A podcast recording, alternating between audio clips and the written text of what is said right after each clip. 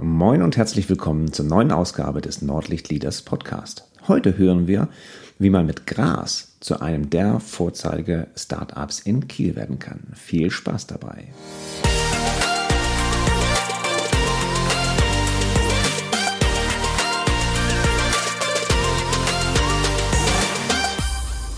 Ja, liebe Zuhörer, herzlich willkommen zur neuesten Ausgabe von Nordlicht Leaders. Ähm, heute freue ich mich besonders auf meinen Interviewgast, denn es ist der liebe Max Schei aus Kiel. Und äh, Max ähm, ist, hat mit seinem Startup, ich würde sagen, eines der Vorzeige-Startups in Kiel mittlerweile begründet. Aber ich will jetzt gar nicht so viel dazu sagen. Ich gebe einfach mal an dich, liebe Max, weiter. Sag einfach mal, wer bist du, was machst du und äh, wie ist vielleicht der Weg dahin gewesen? Ja, sehr gerne. Ich freue mich erstmal hier zu sein äh, und äh, aktuell haben wir alle ein bisschen mehr Zeit und weniger Termine irgendwo vor Ort. Deshalb äh, freut mich total, dass wir uns hier äh, treffen äh, und äh, den Podcast machen. Mein Name ist Maximilian, äh, bin 29 äh, Jahre alt, einer der Gründer von äh, Maibu hier aus Kiel. Wir haben einmal das Geschäftsmodell, dass wir Fahrradrahmen ähm, in Ghana fertigen aus Bambus zusammen mit einem sozialen Projekt. Das machen wir seit 2012. Und parallel haben wir noch ähm, in den letzten Jahren drei Einzelhandelsgeschäfte für ähm, E-Bikes und Fahrräder aufgebaut. In Kiel eins, äh, das äh, Küstenrad, den E-Bike Store Küstenrad Kiel und noch zwei Geschäfte in ähm, Dithmarschen und sind praktisch in der Fahrbranche breit äh, gestreut unterwegs, aber im Kern eben ähm, unser Produkt äh, Bambusfahrräder, Produktion in Ghana, ein soziales Projekt dort angeschlossen, haben eine Schule dort gebaut in den letzten Jahren und engagieren uns eben auch sozial, sind aber auch eine GmbH, wollen Geld verdienen mit dem Ganzen und das eben kombinieren. Prima, vielen Dank für den, für den ersten Einblick. Ähm, das ist auch das, über, wo wir damals oder wo ich damals über euch gestolpert bin, nämlich dass ich bin in Kiel durch die Gegend gefahren, ich glaube Heutenauer war es damals noch, mhm. und ähm, habt euren Laden gesehen und denkt so, Bambusfahrräder, was für eine bekloppte Idee. Ähm, wie, wie, wie kommt man auf solche, solche Ideen plötzlich aus, eigentlich ist es ja Gras, mehr oder weniger, ähm, Fahrräder ja. Also du warst nicht der Einzige, der am Anfang dachte, äh, irgendwie witzig, aber eine bekloppte Idee. Äh, das dachten 2012, als wir begonnen haben, alle. Ähm, Jonas und ich, wir haben das zu zweit gegründet und wir haben beide an der CU in Kiel BWL studiert und waren damals im zweiten oder dritten Semester. Und ich hatte guten, einen guten Schulfreund Niklas und der war zu der Zeit in Ghana für ein Jahr und äh, hat sich dann in einem kleinen Dorf um Malariaaufklärung gekümmert und ähm, ist da in äh, Kumasi gewesen, das ist die zweitgrößte Stadt in Ghana, äh, relativ zentral gelegen, glaube ich so zwei Millionen Einwohner ungefähr und ähm, hat dort ein Fahrrad aus Bambus gesehen, was sich ein Einheimischer selbst gebaut hat. Äh, Bambus wächst ähm, in Ghana in großen Mengen, ist wie du sagtest eine Grasart. Kennt man eigentlich eher aus Asien, aber ist eben auch in Afrika extrem verbreitet. Aber da wird es eigentlich nicht genutzt für ganz wenige Produkte nur. Und ähm, er hat uns dieses Bild des Fahrrads geschickt und äh, meinte, das ist doch äh, eine witzige, coole Idee. Und äh, äh, er wusste, dass ich und dass wir, Jonas und ich, auf der Suche nach einer äh, spannenden Geschäftsidee waren. Also das war eigentlich von Beginn an unser, Ziel, auch schon während des Studiums zu gründen. Und ähm, dann haben wir diese Idee aufgegriffen und haben einfach mal ähm, erstmal so einen Monat oder zwei recherchiert und geschaut, was kann Bambus überhaupt, was können Fahrräder überhaupt, äh, ähm, gibt es das Thema Bambusfahrräder schon? Man muss dazu sagen, wir waren damals äh, ahnungslos, was Fahrräder anging, was Ghana anging, was Bambus anging, aber fanden die Idee halt super spannend und waren inspiriert von diesem Bild und äh, hatten Zeit während des BWL-Studiums und äh, haben dann äh, schnell herausgefunden, dass Bambusfahrräder ein Produkt äh, sind, äh, was es oder ein Produkt ist, was es schon sehr lange gibt. Äh, Ende des äh, 18., 19. Jahrhunderts, äh, ich glaube 1896 wurde das erste Bambusfahrrad auf einer Messe in, in Prag, glaube ich, vorgestellt, steht irgendwo auch noch im Museum. Das Produkt hat sich aber nie durchgesetzt, ähm, ist dann in Vergessenheit geraten und äh, vor, glaube ich, äh, 15 Jahren hat ein Amerikaner das wieder so hobbymäßig ausgegraben und probiert, da einzelne Rahmen zu bauen. Ähm, das heißt, wir sind nicht die Erfinder des Bambusfahrrads, aber ich würde sagen, mittlerweile weltweit das größte Unternehmen, auch wenn wir noch nicht wirklich groß sind, ähm, aber sind da, glaube ich, so auf der einen Seite, was unsere, unser Konzept angeht, das mit einem sozialen Projekt in Ghana zu kombinieren, aber auch was Produktentwicklung mittlerweile angeht, was Vertriebsstrukturen und Ideen angeht, so da der Vorreiter in der, in der Bambusfahrradbranche auf jeden Fall, die es weltweit mittlerweile tatsächlich gibt. Es gibt ähm, neben uns noch einige weitere Anbieter, die aber in der Regel alle etwas, etwas kleiner sind, aber die, die ähm, ja, Entstehungsphase war eben über, über dieses eine Bild und wir waren äh, 19 und 20 während des Studiums. Okay. Das heißt also, ihr habt, äh, du sagst, das war während des BWL-Studiums. Das heißt, ihr habt, seid eigentlich, habt angefangen, BWL zu studieren, schon immer mit dem Hintergrund, ich will mal eigenes Unternehmen haben. Also bei mir war das ganz früh klar. Ich glaube, bei Jonas wurde das dann so in dem, in dem Beginn des Studiums äh, klar. Und als wir uns angefreundet haben, hat er da immer mehr Leidenschaft und Begeisterung für entwickelt. Also bei, ich weiß aus meiner Kindheit, äh, dass das schon ganz früh feststand. Ich war äh, als kleines Kind, glaube ich, als, als Fünfjähriger im Kindergarten als Edeka-Kaufmann äh, verkleidet äh, zum Fasching und hatte mit unserem Edeka-Mann, ich komme aus einem kleinen Dorf, auch schon den Deal, dass ich seinen Laden übernehmen darf später. ähm, und habe hab dann irgendwann während des ähm, während der Jugend angefangen bei eBay äh, Sachen zu äh, verkaufen. Ganz am Anfang Fußballposter aus der Bravo Sport, äh, kann sich immer keiner vorstellen, aber habe da so als 13-Jähriger so äh, 2, 3, 400 Euro im Monat verdient und äh, habe das immer weiter ausgebaut, habe dann während des Abiturs ähm, dann angefangen, ähm, verschiedene Produkte zu handeln, also manchmal so Restposten oder ich habe äh, in großen Mengen äh, Computerspiele bei Privatpersonen eingekauft und habe dann äh, die wieder verkauft bei eBay und äh, habe da so ein, hatte da irgendwann dann so 40, 50.000 Euro Jahresumsatz und habe da äh, so das erste Geld verdient, mit dem ich äh, dann auch äh, MyBoo mitgegründet habe und ähm, bei mir war das immer relativ klar und ich hatte total Spaß dran. Das war eher mein Hobby. Also ich musste das Geld nicht verdienen, sondern ich wollte das. Es hat immer Spaß gemacht in, dem, in der Zeit, so also Handel zu treiben und irgendwie da äh, ja, Verkaufswege zu finden und, und Produkte zu finden, die, die man an den Mann bringen kann oder an die Frau.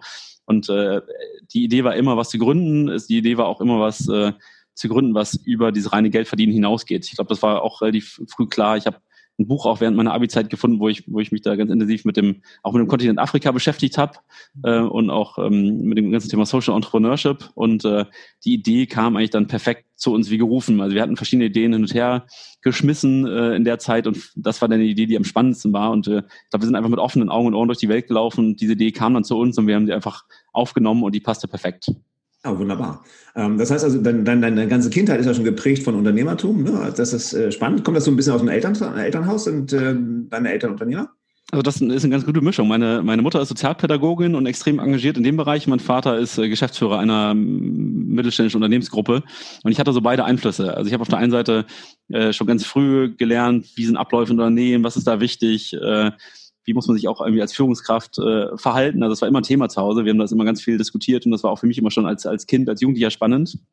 Und auf der anderen Seite ganz auch viele Einflüsse von meiner Mutter, die eben, die eben ex, ex, extrem guten Zugang zu Menschen hat und äh, ähm, wo ich da ganz viel mitnehmen konnte, ganz viel Spannendes. Also ähm, was ist für Menschen wichtig? Wie muss man mit ihnen umgehen, damit sie äh, zufrieden sind, damit sie glücklich sind? Wie kann man Menschen helfen? Wie kann man, weiß nicht, ihre Inter Emotionen interpretieren? Wie kann man sie verstehen? Und ich glaube, diese Mischung ist bei mir ähm, angekommen. Zumindest habe ich das Gefühl. Ich habe von beiden Seiten so ein bisschen was äh, mitbekommen, ja. Das klingt, also ich meine, wenn man jetzt Maibu anguckt, gerade mit, mit eurem Projekt in Ghana, jetzt im Schulbau zum Beispiel, dann ist es wirklich die komplette Mischung. Also die, die äh, perfekte Mischung sozusagen aus deinen Eltern. Wunderbar. Würde ich jetzt im, im, im, in, in der Rückschau auch sagen, ja. ja. Also ich möchte nicht sagen, dass ich, dass ich äh, die Träume meiner Eltern verwirkliche, aber ich würde schon sagen, dass die, dass, dass die einfach Einfluss hatten, dadurch, dass sie, also die haben mich immer machen lassen, frei machen lassen, in allem unterstützt, was ich machen wollte oder auch machen will. Aber ich glaube, wir haben da zu, zu Hause diese Themen ganz offen und, und, und viel diskutiert. Und das führt dazu natürlich, dass man dann einen anderen Zugang hat als jemand, der vielleicht das erste Mal während des Studiums mit dem Thema Unternehmensgründung oder, oder wie oder Unternehmensführung in, in Kontakt kommt. Ja. Da bin ich voll deiner Meinung. Ich glaube, wenn am, am Sonntagvormittag in, in, am Familienfrühstückstisch über die schlimme Arbeit und das blöde Büro, wo man Montag wieder hin muss, äh, gesprochen ja. wird, dann äh, prägst du deine Kinder extrem schnell. Absolut, ja. Wunderbar. Also das äh, werde ich mir auf jeden Fall schon mal notieren. Ähm, das also ideale Kombination eher aus dem Sozialbereich und aus dem aus dem selbstständigen Bereich gibt dann äh, solche Gründer wie dich. Perfekt. Leicht, ja.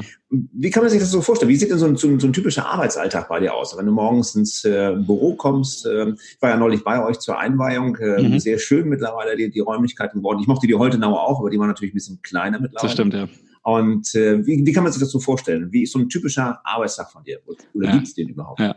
Also ich würde sagen, der hat sich zumindest in den letzten acht Jahren immer wieder extrem verändert. Also als wir begonnen haben, äh, das Unternehmen zu gründen, waren wir zu zweit ähm, und haben natürlich alles selbst gemacht. Das kennt jeder andere Gründer auch und waren extrem operativ unterwegs und waren auch, würde ich sagen, relativ lange sehr operativ unterwegs, was auch dazu geführt hat, dass wir unsere Strukturen oder auch unsere Zielkunden und die Abläufe extrem gut kennen, auch die wir jetzt noch, noch in vielen Bereichen nutzen. Also wir haben alles einmal selber gemacht, verstanden, wie es funktioniert und dann abgegeben an irgendwann Mitarbeiter. Das war eigentlich immer unser Ziel. Das können wir jetzt nicht in jedem Bereich immer noch durchziehen, aber eigentlich äh, wollen wir als Gründer immer noch erstmal verstehen, worum geht es, wenn wir auch was Neues beginnen. So, mhm. am Anfang in meinem Bereich war es so, ich habe äh, von Anfang an Vertrieb gemacht äh, und auch, auch den Marketingbereich so mitgemacht ähm, und äh, am Anfang aber auch noch, weiß nicht, Fahrradkomponenten eingekauft jeden Tag oder, oder Produktionslisten geschrieben. Und irgendwann hat sich das dann nach so drei, vier Jahren, es hat schon relativ lange gedauert, mehr aufgegliedert, dass wir nicht mehr alles gemeinsam gemacht haben und nicht mehr jeder alles gemacht hat in unserem Gründerteam. Wir haben dann, glaube ich, nach zwei Jahren so die ersten äh, ein, zwei Leute dazu bekommen, äh, Felix und Chris. Chris kennst du ja auch äh, aus mhm. deiner Gruppe und äh, äh, die sind haben uns gestartet. Dann haben wir ähm, 2015, glaube ich, äh, die ersten Mechaniker dazu bekommen und dann ging es irgendwann los, dass sich die Aufgabenbereiche immer mehr aufgegliedert haben und wir dann ähm, äh, ja auch immer mehr abgeben konnten. Und gerade in den letzten zwei Jahren ist es so, dass wir als Team stark gewachsen sind. Jetzt sind wir knapp äh, 45 Leute im Ganzen äh, und in Deutschland und äh, Jetzt sieht der Alltag ganz anders aus als, als noch zu Beginn. Jetzt ist eben eher das Thema, gerade im letzten Jahr, wo wir stark gewachsen sind, ist, ähm, sich mit, ähm, mit unseren Mitarbeitern zu beschäftigen, eher Sparringspartner für die zu sein, als jetzt sehr operativ zu arbeiten. ein normaler Arbeitsalltag, würde ich sagen, sieht bei mir so aus, dass ich äh, ähm, probiere am Anfang des Tages mir eine grobe Struktur für den Tag zu geben, äh, mit einer To-Do-Liste arbeite, was sind die ganz dringenden und wichtigen Themen, was sind Themen, die allgemein irgendwie auf der Agenda stehen, die man bearbeiten kann, wenn es äh, die, äh, noch, noch Zeit gibt. Dann versuche ich morgens die dringenden Sachen schon zu bearbeiten oder auch die dringenden Anfragen, die per E-Mail oder bei uns per Microsoft Teams kommen oder per, per E-Mail oder per, per Telefon ähm, und dann geht's relativ schnell eigentlich schon in das ganze Thema äh, Meetings, Gespräche mit unseren äh, Mitarbeitern und mit meinen Mitarbeitern. Das ist jetzt schon der große Teil des Tages. Also ähm, Dinge abzustimmen, Einzelfälle zu klären, äh, Sparringspartner zu sein. Äh, daraus besteht eigentlich der Großteil des Tages. Und trotzdem gibt's natürlich noch immer viele andere Termine auch, äh, wo wir uns dann mal wieder einschalten. Also auch mal wieder Kundentermine oder äh, äh, Interviewtermine wie mit dir jetzt. Äh, da machen wir viel im ganzen PR-Bereich. Ähm, das heißt, der, der, Tag ist bunt gemischt. Es gibt keinen Standardtag, aber äh, ich probiere mir am Anfang des Tages so eine gewisse Routine zu geben, dass ich äh, meinen Tag strukturiere und die dringendsten Sachen abarbeite. Und dann mag ich eigentlich Tage am liebsten, wo ich nicht so viele Termine habe, sondern und, und, und von meinem Terminkalender fremdgesteuert werde, sondern eigentlich frei schauen kann, was ist heute am wichtigsten und wo kann ich am meisten Einfluss nehmen und, und spannende, tolle Sachen machen. Das ist eigentlich ich, optimiere meinen Terminkalender nicht darauf, dass er möglichst voll wird, sondern eigentlich darauf, dass er möglichst, äh, möglichst leer ist. Mache natürlich trotzdem alle, alle dringenden und wichtigen Termine ähm, äh, mit. Okay, ähm, viel, vielen Dank. Da, da, sieht man ja auch so ein bisschen die, die Wandlung in den letzten Jahren, ne, die, die gemacht haben. Am Anfang ging wir alles machen und irgendwann kommt ja auch der Punkt, da kannst du als Führungskraft, kannst du auch gar nicht mehr das, was deine Leute, die du führst, kennst du auch im Detail so im, im, gar nicht mehr. Und dann ist ja der Moment, wo man auch echt loslassen muss und dort ähm, das Thema Führung wirklich sehr, sehr interessant wird. Hat dir dein, dein BWL-Studium, hat euch das BWL-Studium da weitergeholfen im Bereich Führung? Hat es da erste Ansätze gegeben, wie man zu führen hat? Ich weiß, von deinem Elternhaus her ist das ja schon schon quasi Tagesgespräch gewesen. Aber was war so ein BWL-Studium? Waren das so erste Möglichkeiten, da sich auch ein bisschen auszuprobieren? Äh, ich würde sagen, eher nein. Also da wandelt sich meine Meinung auch, auch von Jahr zu Jahr und ich überlege natürlich auch mal, was hatte das für einen Einfluss? Und ich glaube, man kann das nicht ganz exakt messen. Äh, ich erinnere mich, dass ähm, extrem viel Theorie war. Ich habe an der Uni studiert, nicht an der FH. Also viel Theorie, viel auswendig lernen. Also es hat definitiv dabei geholfen, dass ich extrem gut auswendig lernen kann und Jonas auch. Und wir haben es mal gemeinsam gemacht. Und was ist, also wir haben, wir haben gelernt, effizient zu lernen und effizient auf den Punkt Prüfungen abzuliefern. Mhm. Das ist ja auch was, was man als Unternehmer braucht. Äh, ähm, inhaltlich zum Thema Führung wenig und auch zum Thema Unternehmensgründung wenig. Also ich würde sagen, wir könnten das Unternehmen genauso gut äh, führen und hätten es genauso gut gegründet ohne ein Studium. Wir haben es trotzdem durchgezogen und zu Ende gemacht. Äh, ich finde, das gehört auch noch dazu. Ähm, ich würde auch nicht unbedingt jedem empfehlen, alles auf eine Karte zu setzen. Aber wenn du mich jetzt fragst, braucht man ein BWL-Studium, um ein Unternehmen zu gründen, würde ich sagen, nein. Mhm. Okay, es hilft vielleicht bei der Kreditprüfung ähm, oder, ne, oder sowas in der Art, ne, so ein bisschen ernster naja, genommen zu werden wahrscheinlich. Klar, auf jeden Fall. Und ich würde auch jetzt sagen, es gibt, hat bestimmt Zusammenhänge gegeben, die wir da verstanden haben, die uns jetzt auch mal im Alltag oder im Tagesgeschäft helfen. Aber das meiste, was man als Unternehmer macht, ist ähm, Learning by Doing am Ende, würde ich sagen. Und äh, hat wenig zu tun mit irgendwelchen äh, äh, komplexen äh, mathematischen Problemen, die man irgendwie im BWL-Studium lernt oder mit irgendwie statistischen Dingen. Ab und zu ähm, wenn man da mit Fachleuten spricht, eher vielleicht von, von Dienstleistern, wo wir dann eine Leistung einkaufen, dann höre ich mal wieder Begriffe, die ich mal im BWL-Studium immer mal gehört habe, im Statistikkurs oder sowas, aber ich, ich glaube jetzt nicht, dass es äh, notwendig ist. Und äh, ich glaube, was man aber eben machen kann, ist ja, dass wir, wir zu nutzen, also diese Zeit während des Studiums auch, um schon zu gründen. Ich würde da sagen, das war die perfekte Zeit für uns, weil man auf der einen Seite eben in der Regel noch finanziert ist über BAföG oder die Eltern und auf der anderen Seite das gilt nicht für alle Studiengänge, aber schon auch relevant viel Zeit neben dem Studium noch hat, würde ich jetzt mal behaupten. Das galt eigentlich für alle, die mit mir zusammen studiert haben, zumindest die BWL studiert haben. Und das ist ein super Zeitpunkt, um sich auszuprobieren. Also weil du eben noch nicht alles auf die Karte setzen musst, da von deiner Familie zu ernähren, sondern du kannst erstmal gucken, wie weit du kommst und, äh, und das gibt dir so, so ein bisschen ähm, ja, Puffer ähm, und ähm, deshalb würde ich sagen, jeden motivieren, ja, studieren, aber gerne, wer Lust hat, parallel schon was machen und auf keinen Fall auf die Zeit nur nach dem Studium warten. Mhm. Ja, auch meine Meinung, das ist eine tolle Zeit, sich auszuprobieren, eine tolle Zeit, irgendwie sich mal selbstständig zu machen, einfach und auch mal auf die Schnauze zu fallen und sowas ja. in der Art. Ähm, da hängt halt noch keine Doppelhaushälfte dran, da hängt eben halt noch genau. kein, äh, was ich, Leasing-Auto dran, sondern da kannst du es eben halt noch mit dem Zimmer in der WG und dem Konflex ja. relativ gut äh, dann abbilden. Absolut. Okay, ähm, nochmal zurückkommend auf das Thema Führung, hast ja gesagt, irgendwie, das ist so dein, deine Hauptaufgabe im, im Tagesgeschäft, deine Mitarbeiter zu führen. Ähm, wie würdest du jetzt so deinen dein Führungsstil, lernt man ja im BWL vielleicht ein bisschen, wie würdest mhm. du den definieren? Also ich glaube, das, das Entscheidende bei uns ist erstmal, dass wir ein Unternehmen haben, was einen Sinn und Zweck hat über das reine Geldverdienen hinaus. Ich würde sagen, das ist eigentlich die Basis von allem. So, und äh, das spielt schon eine Rolle, wenn wir Mitarbeiter rekrutieren, äh, ähm, dass die mit einer ganz, also mit einer extrem hohen Eigenmotivation zu uns kommen, dass die auf, auch auf Geld verzichten, um hier arbeiten zu können. Ähm, das, wir haben im letzten Jahr zum Beispiel nach einem, einem Vertriebler gesucht und hatten da extrem gute Bewerbungen und alle hätten woanders mehr verdienen können, bin ich mir sicher. Und trotzdem wollten fast alle auch nach dem Gespräch noch bei uns arbeiten. Das war für mich auch noch so ein Aha-Moment, wo ich gesehen habe, ah, das hat gerade in unserer Generation wirklich einen großen Einfluss, dass die Leute eine sinnhafte Arbeit haben wollen und, und ein, ein angenehmes Arbeitsumfeld. Also dieses Thema glaube ich, vielleicht, äh, wenn uns platt nennen, Führung mit Sinn oder, oder zumindest Unternehmen gründen mit Sinn, das haben wir gemacht. Und da, da stehen wir auch total dahinter. Das ist uns wichtig, das verstehen auch alle. Und das führt zu einer extrem hohen erstmal Eigenmotivation. Mhm. Und äh, sagen wir, daran anschließend würde ich sagen, dass wir einen, einen Stil hier pflegen von Beginn an, der sehr freundlich ist. Ich würde es nicht sagen freundschaftlich, also es gibt auch viele Freundschaften im Unternehmen, aber einen sehr freundlichen Stil, der trotzdem sehr ambitioniert ist. Also wir setzen uns immer sehr hohe Ziele oft auch Ziele, die höher sind als das, was wir erreichen können. Da, da feilen wir immer noch dran, äh, was da der perfekte Weg ist. Aber das immer kombiniert mit einem wertschätzenden, zumindest probieren wir das, und freundlichen Miteinander. Also hier schreit niemand jemanden an, hier spielt niemand irgendwie seine Machtkarte aus, nur weil er vielleicht in einer bestimmten Position ist, sondern hier wird konstruktiv und freundlich, aber sehr ambitioniert miteinander gearbeitet. So, das gilt, äh, glaube ich, für mein und auch für Jonas Führungsstil und soll aber auch für alle anderen Führungskräfte gelten, die bei uns im Unternehmen arbeiten. Das kriegen wir auch ganz gut hin. So, und das schafft erstmal ein Arbeitsumfeld, was was Leute motiviert, wenn sie einen Sinn haben, wenn sie freundlich, wertschätzend behandelt werden und wenn sie eben relativ schnell auch in, in Eigenverantwortung kommen. Und ich glaube, das gilt hier auch. Das gilt für selbst Praktikanten ab Tag eins. Jeder hat hier eigenverantwortliche Aufgaben. Da gibt es Leute, die, die das manchmal überfordert. Ähm, und es gibt auch Einzelne, die haben das Unternehmen dann auch mal wieder verlassen, weil ihnen vielleicht Struktur oder auch dann so ganz konkrete Führung fehlte. Aber unsere Idee ist, Leute schnell in Eigenverantwortung zu bringen, sich selber zu führen, soweit es geht, und dann eben auch in die, in die Lage zu kommen, andere Menschen zu führen. So, ich glaube, das ist auch ein, ein ähm, wichtiger Bestandteil bei uns. Und wir definieren das jetzt mittlerweile immer so, dass wir Sparringspartner für unsere Leute sein wollen, dass wir möglichst alles, zumindest probiere ich das, möglichst alles abzugeben, was irgendwie geht. Und das kann ich auch ganz gut. Also höre ich ja von vielen anderen Unternehmen, wo es den Führungskräften, den Gründern schwerfällt, was abzugeben. Ich probiere tatsächlich alles abzugeben, was irgendwie geht und dann für alle Leute bei uns einfach der, der Ansprechpartner, der Sparringspartner sein, wenn es Probleme gibt. So. Dazu gehört auch, wenn ich Sachen abgebe, dass ich kontrolliere, ob sie gemacht werden, ob sie gut gemacht werden. Das gehört schon dazu. Also das, das lasse ich nicht weg.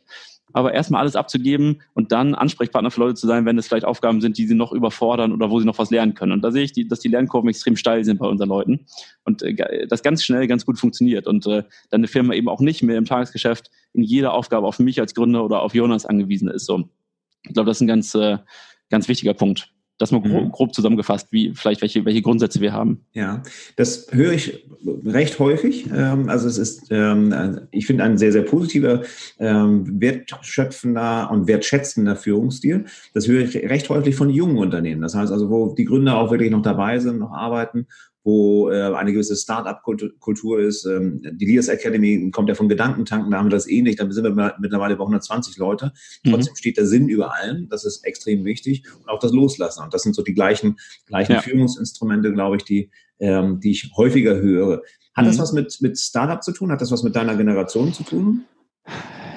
Ich glaube zum Teil schon. Also ich äh, habe nie in einem anderen Unternehmen äh, gearbeitet, muss ich ehrlich sagen. Ich kriege das aber natürlich mit, äh, weil ich viel mit anderen Unternehmern spreche äh, oder, oder, oder äh, Sachen höre. Ich glaube schon, dass es ein Thema unserer Generation ist oder zumindest ein Thema, sagen wir, modernerer Unternehmen. Vielleicht gar nicht unserer Generation. Ich glaube auch ältere Gründer, die neu gründen, gehen eher so an, an, an eine Unternehmensgründung ran Ich glaube, in Unternehmen, die 100 Jahre Struktur haben und äh, ähm, da ist das eben noch anders. Da wird das anders gehandhabt, obwohl da ja auch viele bemühen, sich da umzustellen. Ich glaube, unsere Generation, das stimmt schon, gewinnt man nicht mehr für so ein Unternehmen mit einer extrem hierarchischen äh, Top-Down-Mentalität irgendwie, sondern da, da muss es Sinn und da muss es auch Eigeninitiative sein, die da gefordert und die auch ermöglicht wird. Deshalb würde ich sagen, es ist nicht nur ein Thema unserer Generation, aber zumindest unsere Generation, auch die Nachfolgenden, kann man nur damit überzeugen, für ein Unternehmen überhaupt noch zu arbeiten. Mhm, okay, und da reicht es eben halt nicht als Vorstandsvorsitzender, die Krawatte wegzulassen und die, und die Sneaker anzuziehen zum Anzug. Ne? Ich würde sagen, nein, obwohl nochmal, ich habe nie im Konzern gearbeitet, ich kann das auch nur von außen äh, beurteilen. ähm, äh, aber ich würde sagen, nein, das reicht nicht. Nee, und es gibt natürlich, also kann man auch nicht komplett pauschalisieren. Also es gibt natürlich immer noch Leute, die, die, die wollen dann lieber im Konzern vielleicht äh, 20.000 Euro mehr im Jahr verdienen, als man es in einem Startup oder in einem jungen Unternehmen oder auch im Mittelstand vielleicht machen könnte das ist dann auch in Ordnung. Das, dann, dann muss man vielleicht auch mit anderen Führungsmethoden da, da, da leben. Aber ich sehe eben, dass eine extrem große Anzahl an Leuten äh, aus meinem Umfeld zumindest oder die ich so mitkriege, absolut bereit sind, eher für weniger Geld zu arbeiten mit mehr Sinn und mehr Freiheit. Ja, ja okay, prima. Ähm, Führung also so wie du führst, äh, klingt das ähm, nach einer relativ leichten Aufgabe. Ich weiß, dass es das nicht ist. Ähm, und da geht auch mal was schief. Was, was ist so vielleicht, das äh, interessiert immer meine Teilnehmer und meine Hörer ja ganz gerne, was ist denn so dein größter Führungsfauxpas, wo, wo es mal richtig irgendwie schief gegangen ist, wenn du den erzählen magst?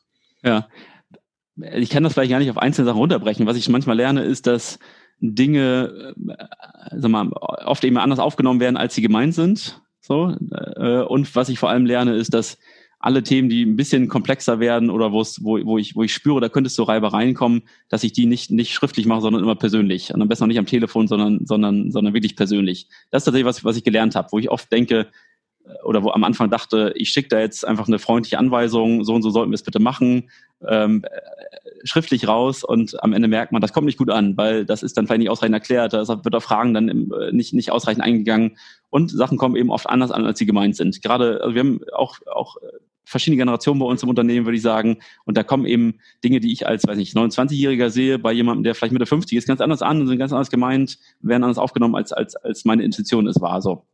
Das ist das auf jeden Fall eine Sache, die ich gelernt habe.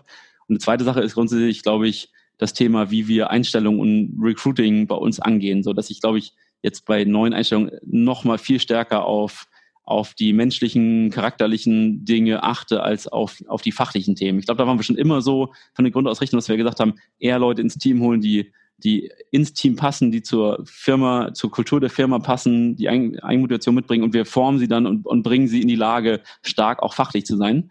Ich glaube, wir haben aber einzelne Entscheidungen auch mal getroffen, wo wir eher mal jemanden aus fachlichen Gründen eingestellt haben, wo wir dann gemerkt haben, ah, das passt eigentlich nicht so gut ins Unternehmen und das macht es viel komplizierter, als jemandem beizubringen, fachlich stark zu werden. Ich glaube, das ist schon schon Thema. Da will ich jetzt gar nicht zu konkret werden, aber da gab es einzelne Entscheidungen, wo ich im Nachgang dachte, da hätte ich mal lieber auf mein Bauchgefühl hören sollen und, äh, und, und mehr auf das Menschliche als auf das Fachliche gucken sollen.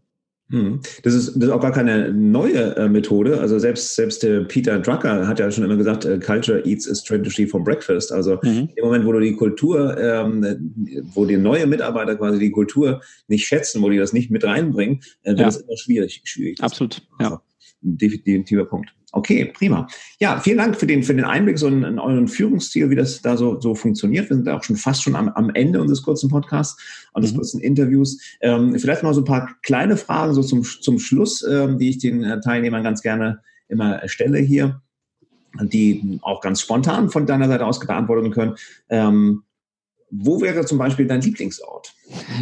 Das, das, ist eine gute Frage. Das kann ich gar nicht so ganz genau beantworten. Im Vorgespräch habe ich dir schon gesagt, dass ich könnte fast sagen, ist es mein, mein Arbeitsplatz im Büro, weil das tatsächlich äh, eine Mischung aus, aus Hobby und, und Arbeit ist und ich extrem gerne hier bin. Wenn es jetzt aber äh, um Lieblingsort im privaten Bereich geht, mein neuester Lieblingsort gemeinsam mit meiner Freundin ist äh, das, das Lighthouse Hotel in Büsum. Ich weiß nicht, ob du da schon mal warst, aber das ist ein ganz neues. Das ja. ist tatsächlich äh, äh super schön. Da, da sind wir, sind wir total gerne.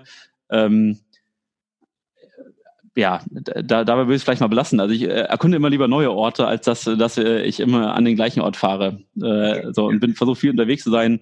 Äh, ein Lieblingsort ist bestimmt auch immer mit dem Fahrrad. Ein Lieblingsort ist auf jeden Fall auch unsere unsere Produktion in Ghana. Äh, das ist kein Urlaub, wenn wir da sind, aber ein Ort, der unfassbar spannend ist und der so eng mit unserem Leben verknüpft ist und wo so viel passiert ist, dass das äh, super emotional ist, auch immer wenn wir da hinkommen das heißt, je, je nachdem, äh, in welchem Lebensbereich ich mich gerade befinde, ob es jetzt äh, bei der Arbeit oder im Urlaub ist, ähm, mache ich auch gerne mal Lokalurlaub, erkunde aber auch gerne mal die Welt und bin auch total gerne in, in, in Ghana gerade in unserem Workshop.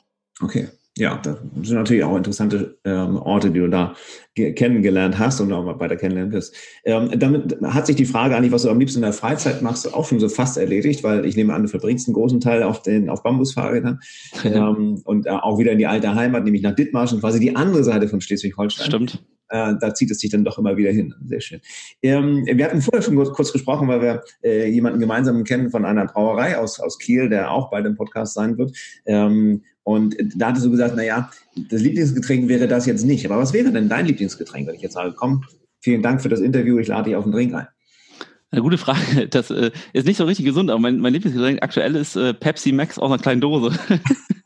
kann ich gar nicht so laut sagen, aber das, wenn ich mir, wenn ich mir was gönne, dann mache ich mir sowas auf. Ansonsten bin ich, bin ich äh, äh, ja, äh, früher war es mal, war es mal ein Glas Wein am Abend und sowas, aber ich bin eigentlich äh, mittlerweile total äh, auch weg davon, äh, weil, weil ich aber merke, dass ich fitter und, und, und gesünder und besser arbeite, wenn ich, wenn ich auch komplett auf Alkohol verzichte. Das heißt, da ist kein, kein Lieblingsdrink, würde ich sagen, so, aber ähm, äh, Pepsi Max aus der Dose ist eins oder mal äh, Limette mit Wasser, das mache ich auch oft und gerne. Das kriege ich ja. auch zu Hause. Ja, Pepsi Max erinnert mich auch auf meine Zeit ein ganz junges Unternehmen. Ich war damals Marketing, äh, Produktmanager. Wir waren nur vier Leute und wir haben das Zeug literweise in unserer unglaublich den Koffeinspiegel ja. im den möchte ich gar nicht mehr. Es gibt es gibt in Deutschland einfach zu selten. Ich habe jetzt meine Tankstelle fort überredet, dass sie es mit aufgenommen hat äh, ins Sortiment.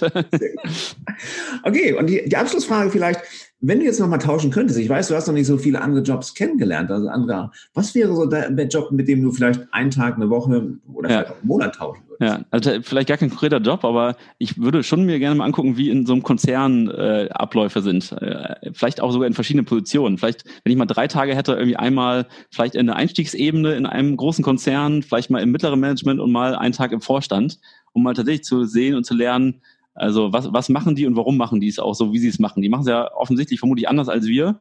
Äh, das würde ich gerne mal kennenlernen. Das fände ich total spannend. Und ansonsten wäre ich gerne mal einen Tag äh, Assistent von Jürgen Klopp, weil den finde ich als, als äh, Person, aber auch als Führungskraft, glaube ich, äh, beeindruckend. Ja, also von der, als, gerade von der Führungsebene kann man eine Menge von ihm lernen. Ich bin jetzt kein großer Fußballfan und weiß nicht, was die sportlichen Leistungen so sind, aber als Führungskraft, glaube ich, ist er wirklich ja. gut. Es ist sehr spannend, weil ich meine, viele Konzerne äh, schicken äh, ihre Leute in Startup-Unternehmen, um ja. zu gucken, was machen die anders, was machen ja. die besser als wir. Und du sagst, Mensch, ich will mal gucken. Äh, mein Tipp wäre, wenn du das Ganze machst, dann wirst du relativ schnell dich an deinen Lieblingsort, äh, wo du jetzt gerade sitzt, zurückwünschen. da bin ich mir relativ sicher. Ja. Prima. Ähm, was kann man jetzt aus, vielleicht hast du noch so einen knackigen Satz, noch so einen, einen Hinweis, was kann man vielleicht so als Abschluss-Takeaway von dir, von dir mitnehmen? Fällt dir da was ein? Ja, ich glaube, im Kern äh, würde ich erstmal alle Unternehmer auffordern, die es schon gibt oder die immer mal gründen, ein Unternehmen zu gründen, was nicht nur äh, den, den finanziellen Mehrwert, sondern auch mehr, mehr im Blick hat. Ich glaube, wir wollen ja als Unternehmen Vorbild sein für andere Unternehmen und auch für bestehende, weil ich glaube, dass unsere Welt- und Wirtschaftsordnung nur sich gut entwickelt und weiter funktioniert, wenn das, was wir selbstverständlich machen, also soziales, ökologisches und wirtschaftliches Interesse, in einen Einklang zu bringen. Wenn das, glaube ich, in den nächsten 10, 20, 30 Jahren nicht ankommt, äh, gerade in der Wirtschaft, dann äh, werden wir Probleme haben, aus ökologischen Gründen, aber auch aus sozialen Gründen. Und ich würde jeden erstmal auffordern, der ein Unternehmen hat oder ein Unternehmen gründet, das immer mit zur Berücksichtigung mit einzubringen. Ich würde jeden, der einen Job sucht oder vielleicht seinen ersten Job sucht, auffordern, das in seine Jobwahl mit einzubringen, weil am Ende sind es äh, die jungen Leute, die Führungskräfte der Zukunft, die auch die Konzerne mitprägen und die sich entscheiden können, ob sie in einem Konzern arbeiten oder nicht oder wie sie den auch prägen und, äh, und, und vielleicht auch führen und ausrichten. Das, das wäre mein, mein, meine große Bitte und Aufforderung an alle, die jetzt hier zuhören. Ähm, ich glaube, das, das im Kern das, das, das Wichtigste, das, das Statement, was wir als Firma setzen und was ich auch gerne persönlich setzen würde. Ja. Vielen Dank. Ich glaube, das ist äh, hervorragend angekommen und, und durch eure Darstellung auch ähm, des Unternehmens äh, kauft man dir das gnadenlos ab, äh, dass das äh, etwas ist, worum du auch bittest und äh, wo du wirklich deine Empfehlung für aussprechen kannst. Ja. Fantastisches Schlusswort. Lieber Max, ich danke dir für deine Zeit. Ähm, ich danke dir für deine Offenheit und es hat mir viel, viel Spaß gemacht. Und wenn ich demnächst mal wieder in Kiel bin, dann schaue ich gerne wieder bei euch vorbei. Sehr gerne. Ich fand es auch spannend. Komm jederzeit gerne vorbei. Dankeschön. Das war der Nordlicht Leaders Podcast. Ich bin Thomas Katlun und ich freue mich sehr, wenn ihr mir eine kurze Mail an moin@nordlicht-leaders.de schickt. Schickt mir gerne Anregungen, Ideen, Fragen. Hinterlasst mir gerne eine Bewertung auf iTunes oder den üblichen Plattformen. Freue ich mich sehr. Vielen Dank und bis bald.